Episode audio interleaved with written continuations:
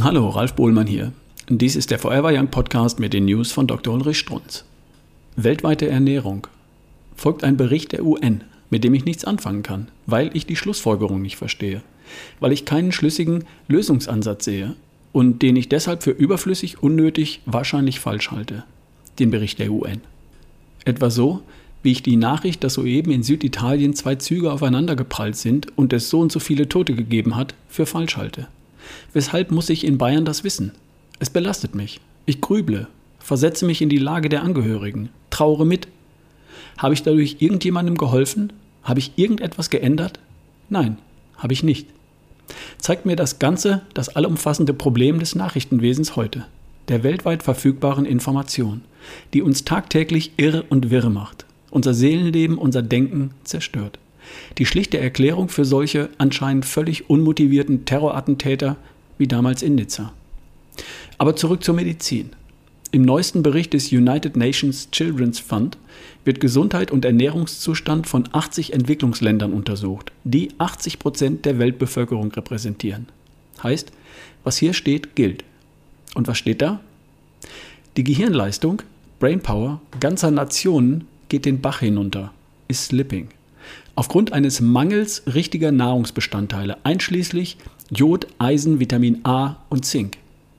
Eisenmangel reduziert den IQ eines Kindes um 5 bis 7 Punkte. Jodmangel reduziert den IQ in der Kindheit um 13 Punkte. Eisenmangel reduziert das Bruttosozialprodukt der meisten betroffenen Länder um 2%. Vitamin- und Mineralienmangel ist so weit verbreitet, dass er die Energie, den Intellekt und die ökonomische Zukunft ganzer Nationen signifikant schwächt. Soweit die UN heute in ihrem Urteil über 80 Prozent der Menschheit. Kommentar? Molekularmedizin ist noch sehr viel wichtiger, als sie bisher dachten. Beherrscht Antrieb, Intellekt und Ökonomie ganzer Nationen. Wieso müssen wir dann in dem winzigen Deutschland mit einem Hausarzt über Blutanalysen streiten? Woher wissen die, ob irgendein Stoff fehlt? Aus dem Vergleich. Vor 1930 war Kretinismus vorherrschend in Europa und USA, bis, äh, bis man etwas über die Rolle von Jod gelernt hat. Und die Schlussfolgerung? Jedes Kind dieser Welt bekommt jeden Tag eine Handvoll Nahrungsergänzungsmittel, verteilt von der Regierung? Nicht ganz lächerlich, dieser Gedanke. Schließlich kennen Sie Jodsalz. Schließlich wissen Sie alle, dass in amerikanischem Mehl per Gesetz Folsäure beigemischt wird.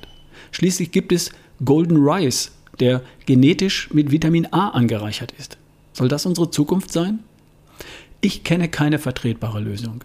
Denn all unsere richtigen Versuche, naturnäher zu essen, Paleo etc., können sie eben gerade nicht in den Entwicklungsländern, also bei 80 Prozent der Weltbevölkerung, praktizieren.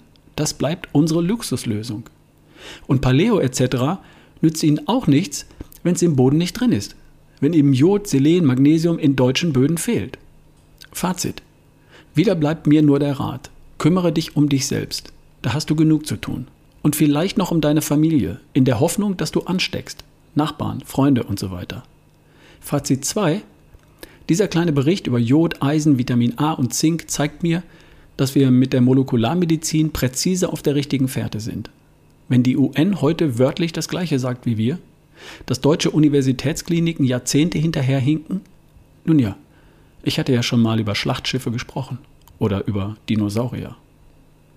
Das war eine News von Dr. Ulrich Strunz, vorgelesen von Ralf Bohlmann hier im Forever Young Podcast. Bis zum nächsten Mal.